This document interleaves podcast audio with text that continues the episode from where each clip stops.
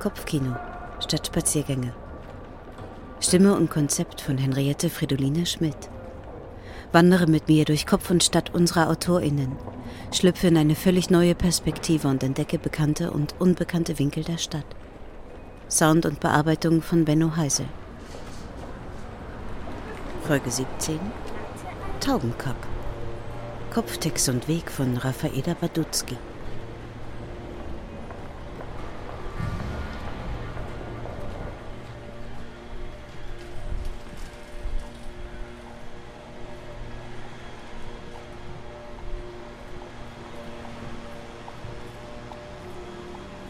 Jetzt gehst du hier also. Oder stehst. Bleib mal stehen. Und? Stehst du gut? Auf diesem Pflaster? Auf diesen grauen, harten Betonpflasterplatten? In deinen Schuhen? Sind sie bequem? Trocken? Schick?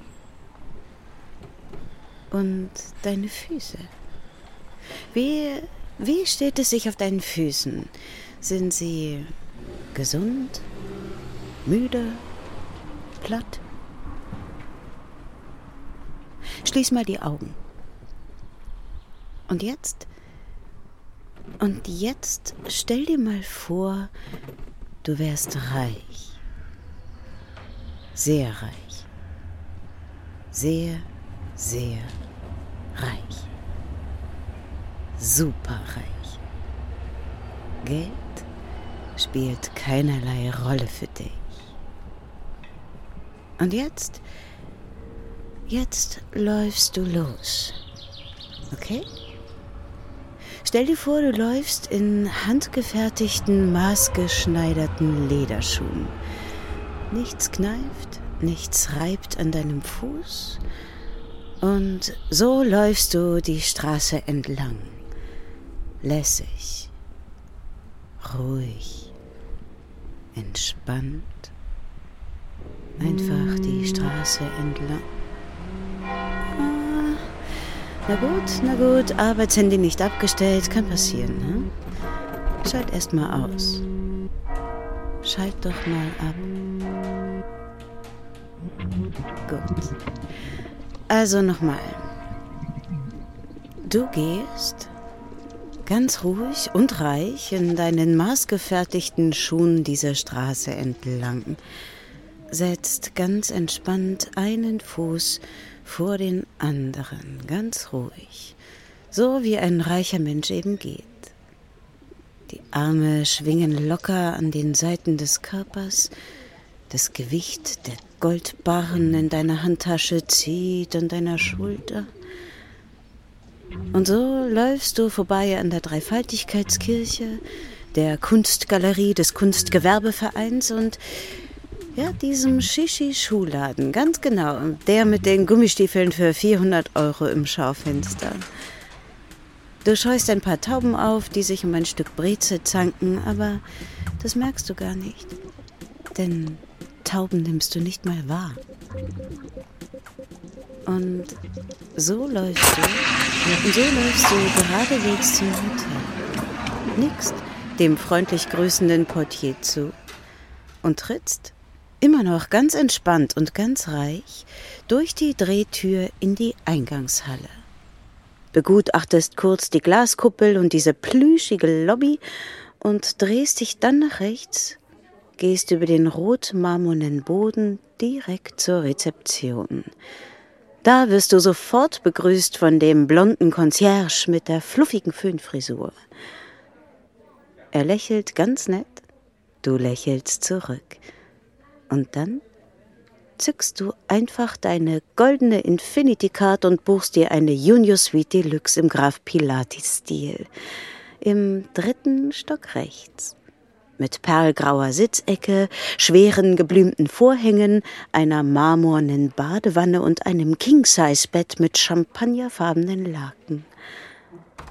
Angekommen in deiner Suite, lässt du dich erstmal aufs Sofa fallen. Angelst eine Aprikose vom Obstkorb auf dem Couchtisch, schmeckst die süß-saure Frucht. Und dann, dann überlegst du dir mal, was du jetzt mit all deinem Geld anstellen sollst. Oder auch nicht. Weil, stell dir mal vor, weil stell dir mal vor, du wärst Kellnerin. Frühstückskellnerin. Stell dir vor, es ist kurz vor 6 Uhr und es dämmert gerade. Du gähnst, während du in deinen ausgelatschten Arbeitsschuhen die schmale Gasse entlangläufst zum Hintereingang für Waren und Personal. Unter deinem Anorak trägst du eine weiße Bluse und schwarze Hose. Außerdem Kompressionsstrümpfe. Ja, genau, die pressen die Waden, aber so sind deine Beine nachmittags weniger müde. Und wie immer bist du ein bisschen knapp dran. Heute sogar noch einen Tick knapper als sonst. Nur ist dir das heute viel wurstiger. Nicht viel, aber doch, doch, doch, du bist ein bisschen wurstiger, als du früher gewesen bist gehst nicht mehr ganz so gehetzt. Soll der Oberkellner dich mit seinem persönlich beleidigten Dackeblick anschauen, falls ihm das hilft. Du jedenfalls ziehst jetzt ganz ruhig und entspannt deinen Dienstausweis aus der Handtasche und hältst ihn ans Lesegerät. Hinter der Glasscheibe wirft dir die strickende Pförtnerin ihren üblichen missbilligenden Blick zu, verdreht ihre Augen Richtung Uhr und du lächelst wie üblich, leicht peinlich berührt zurück. Wobei, nein, nein, heute tust du das nicht. Heute gehst du noch mal zwei Schritte zurück und dann streckst du ihr einfach ganz langsam die Zunge raus. Wie gut dir das tut. Wie sie dich anstarrt wie eine Fata Morgana. Tja. Und dann gehst du ganz ruhig die schmale Holztreppe hinunter. Was auch immer sie dir hinterherplärren mag, du hörst es gar nicht. Denn die Treppe knarzt viel zu sehr und außerdem bist du jetzt eh schon in der Damenumkleide angekommen, in diesem riesigen Raum voller dunkelblauer Spinde. Stell sie dir einfach vor wie die Umkleide eines Traditionssportvereins. Ungefähr so. Upsa. Noch vier Minuten bis Schichtbeginn. Jetzt beeilst du dich doch. Weil, weil du einfach so harmoniesüchtig bist oder andere so schlecht enttäuschen kannst. Deswegen zerrst du jetzt jedenfalls die azurblaue Krawatte aus deinem Spind, konzentrierst dich kurz für den Krawattenknoten. Ah. Oh, ne, nochmal? Ja, ne, ja, jetzt passt's. Okay. Wahrscheinlich wird Alexis sie dir eh abnehmen und mit großmütiger Miene einen doppelten Winzer reinflechten. Schnell noch die schwarze Wollweste drüber, die sich um diese Jahreszeit immer noch wie ein Bratschlauch anfühlt, dann die weiße Schürze zweimal um die Hüfte geschlagen. Du steckst noch dein Namensschild an, begutachtest dich kurz im großen Spiegel in der Mitte des Saals. Auf Wimperntuschen musst du leider aus Zeitgründen mal wieder verzichten. Du schaffst es gerade noch, dir die Haare mit Haarspray etwas zu glätten. Du hast sie dir abschneiden lassen, wie gestört eigentlich. Aber man wird dir nach Gastrotarifvertrag entlohnt. Da kannst du nicht auch noch zehn Minuten pro Schicht in Haaraufwand stecken. Ab sofort wirst du sie dir wieder wachsen lassen. Bis zum Arsch. Oder, oder bis zum Boden. Und auf dem Weg dahin lässt du sie dir am Odeonsplatz stylen. Oder auch nicht. Nein, nein, nein. Nein, lieber nicht. Hm. Weil. Weil. Stell dir vor, du stehst in der Frühbesprechung. Wie üblich, alle im Halbkreis um den Oberkellner herum. Heute hat Peter Huggenherr Dienst. Stell dir Peter Huggenherr vor wie den kleinen Bruder von Barack Obama in Hoteluniform blauer Anzug, schwarz-weiße Krawatte. Als hätte der kleine Bruder von Barack Obama nichts Besseres zu tun, fragt er hier Regeln ab. Wie in der Schule. Jeder Angestellte eine Frage. Was ist bei Alleinreisenden zu beachten? Bei Alleinreisenden ist das überzählige Gedeck innerhalb von einer Minute zu entfernen. Außerdem bieten wir eine Auswahl von Zeitungen an. Kaffee ist innerhalb von drei Minuten zu servieren, Eierspeisen innerhalb von sieben. Ausnahme Eggs Benedict, zwölf Minuten. Benutzte Teller sind spätestens drei Minuten, nachdem sie geleert wurden, abzuservieren, aber nur, wenn sich der Gast vom Platz entfernt hat. Wir bedienen unsere Gäste mit echter Herzlichkeit und individuellem Interesse.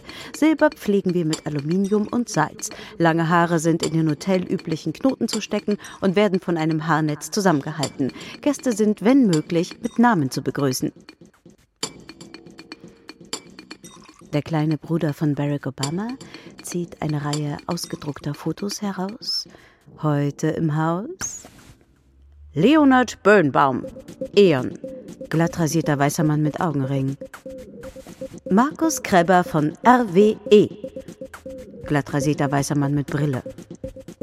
Giovanni Ferrero von Ferrero, angegrauter weißer Mann mit Brille. Du betrachtest die Kollegen, die sich die ausgedruckten prägen. Maria mit den schönen Ohrringen, die immer einen Tick länger sind, als die Kleiderordnung erlaubt. Frau Asserie, die ihre Schluppe immer nur mühsam verbergen kann, aber so lange hier ist, dass sie niemand mehr kündigen wird.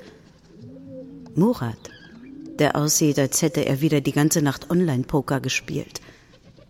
Jana, die andere Mami, die auch lieber abends ein Restaurant schmeißen würde. Wir ertragen diese tägliche Prozedur, weil wir die Besten sein wollen. Die besten Kellner im besten Hotel der Welt. Wir fühlen uns besser dann, wichtiger. Ich werde das alles kein bisschen vermissen. Ich werde keinen einzigen von ihnen vermissen.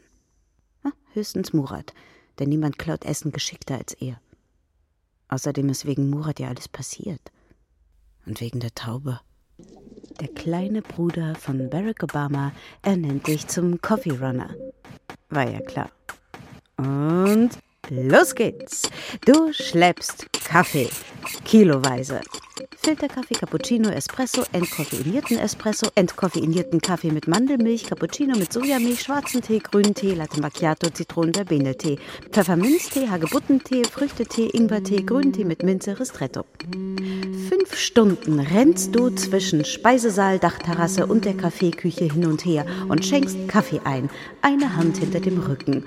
Und du lächelst und lächelst. Gerne. Ja, sofort. Of course, Sir. Sehr gerne. Aber du bist heute nicht bei der Sache. Zerdepperst eine Tasse Cappuccino noch in der Kaffeeküche. Sogar Alexis, der alte Barista, fragt dich, was los ist, während er wie immer über seine Sportwetten philosophiert. Hat 100 Euro auf die Bayern gesetzt, obwohl er eigentlich Schalke-Fan ist. Aber du? Du hörst kaum zu sondern stellst dir vor, dass du hier Gast wärst. Dass du hier frühstückst, nach einer Nacht im champagnerfarbenen Laken in einem King-Size-Bett. Dass du Prosecco, Omelette, Fruchtsalat und Ziegengouda in dich hineinstopfst, inmitten all dieser wohlgenährten, glänzenden Menschen mit ihren Arbeitshandys und Zeitungen, während um dich herum alle rennen, schwitzen, tragen. Als es ruhiger wird, zwinkert Murat dir zu, macht eine Kopfbewegung in Richtung Spülküche. Ihr trefft euch in dem kleinen Seitenraum, in dem Putzmittel und Reservegeschirr aufbewahrt wird, in der einen Ecke, die keine Überwachungskamera erfasst. Er hat ein Mini-Schokocroissant erbeutet für dich, für sich Räucherlachs auf einer Parisienscheibe. Hält dir den kleinen Teller hin. Und du? Du schlingst es herunter, während er Schmiere steht. Dann andersrum. Nicht, dass dir das so gehetzt schmecken würde. Nicht, dass du normalerweise so einen Weißmehl-Süßkram überhaupt essen würdest. Aber hier geht's ums Prinzip. Weil. Weil stell dir mal vor, sie schmeißen hier lieber kübelweise das Essen weg, als es mit ihren Angestellten zu teilen.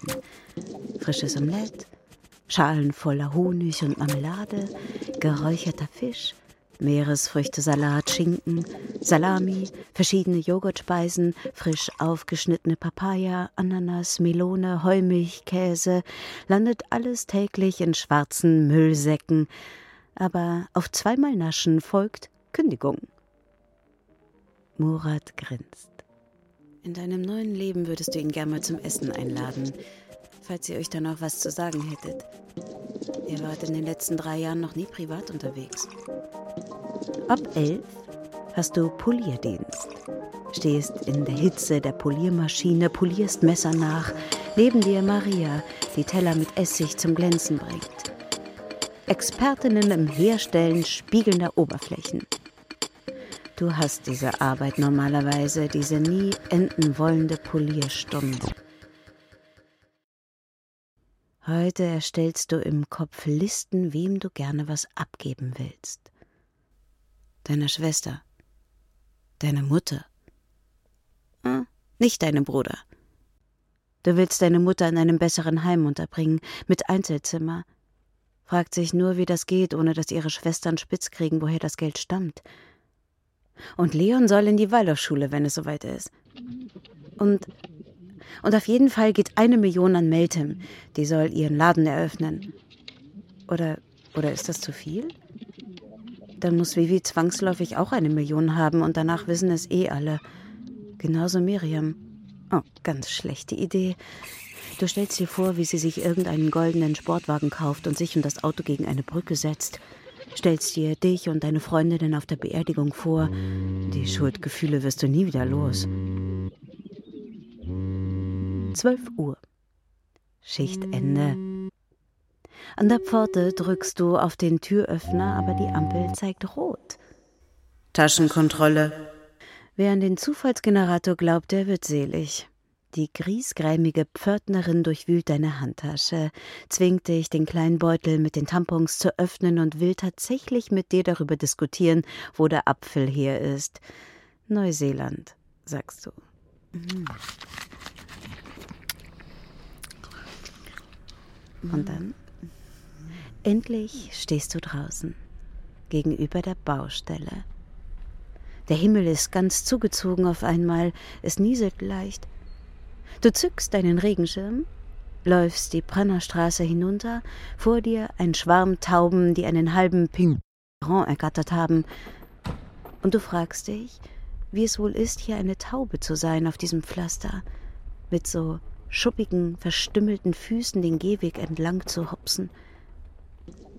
Die dicke Taube mit dem Macaron verliert ihren Keks, die anderen stürzen sich drauf. Du schaust auf die Uhr. Du hast noch eine Stunde, bis du Leon abholen musst.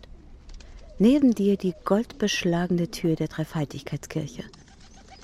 Du willst noch nicht heim. Du willst weiter nachdenken. Du ziehst die schwere Tür auf, schlüpfst in eine der zwei Gebetsbänke, die vor dem Gitter stehen. Sie haben den Kirchenraum hier mit einem Gitter versperrt, als wäre die Kirche ein Löwengehege, nur ohne Löwen drin. In dir bläht sich eine beunruhigende Vorstellung auf. die du vor allem deshalb beunruhigend findest, weil du sie beunruhigend findest. Und du fragst dich, ob du aufgrund irgendeines Ehegesetzes eigentlich verpflichtet sein könntest, das Geld mit Nico zu teilen. Und diese Vorstellung missfällt dir. Und es missfällt dir, dass dir diese Vorstellung missfällt.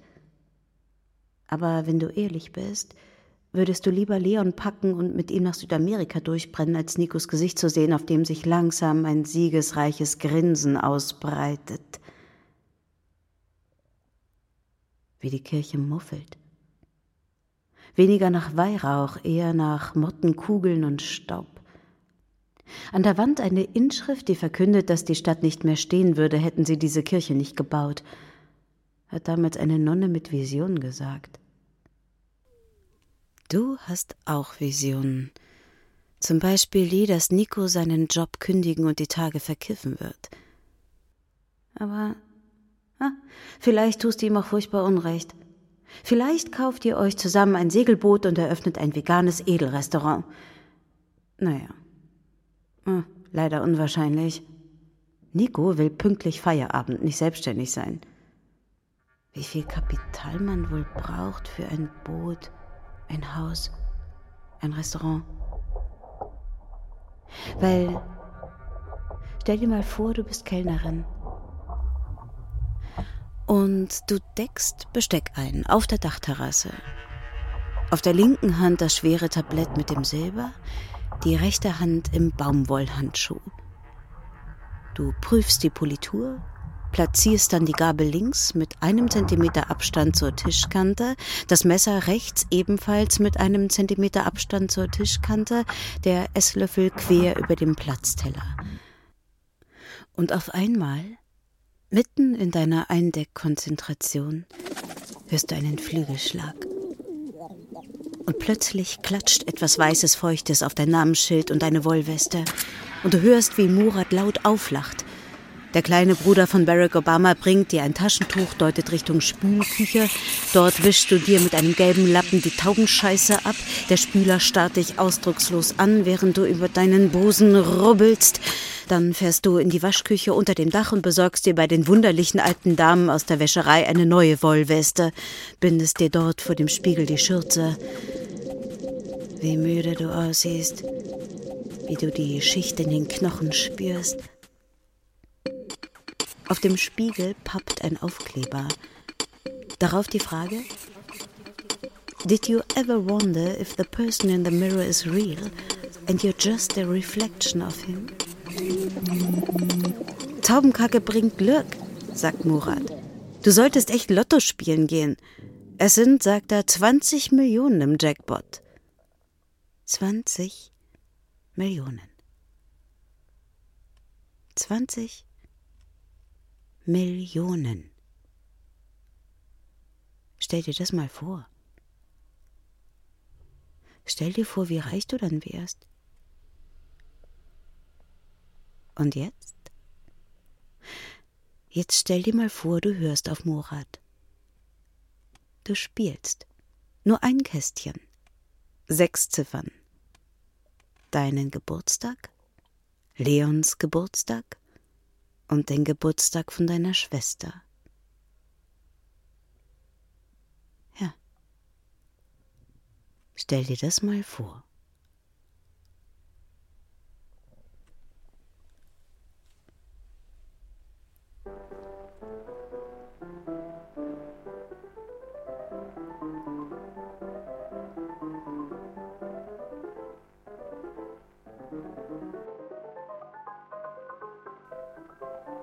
Kopfkino statt Spaziergänge.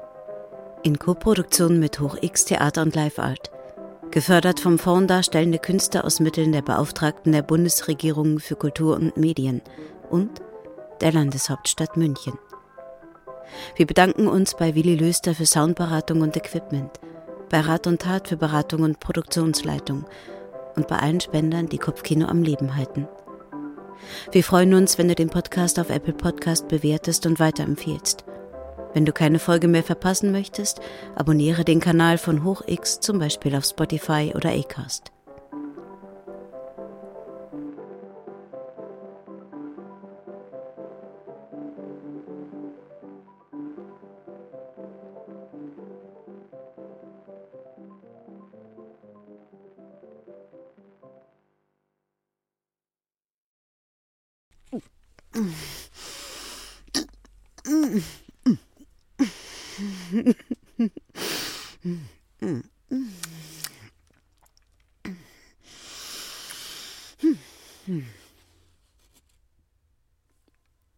Also das letzte war das Herunterschlingen des Re Croissants.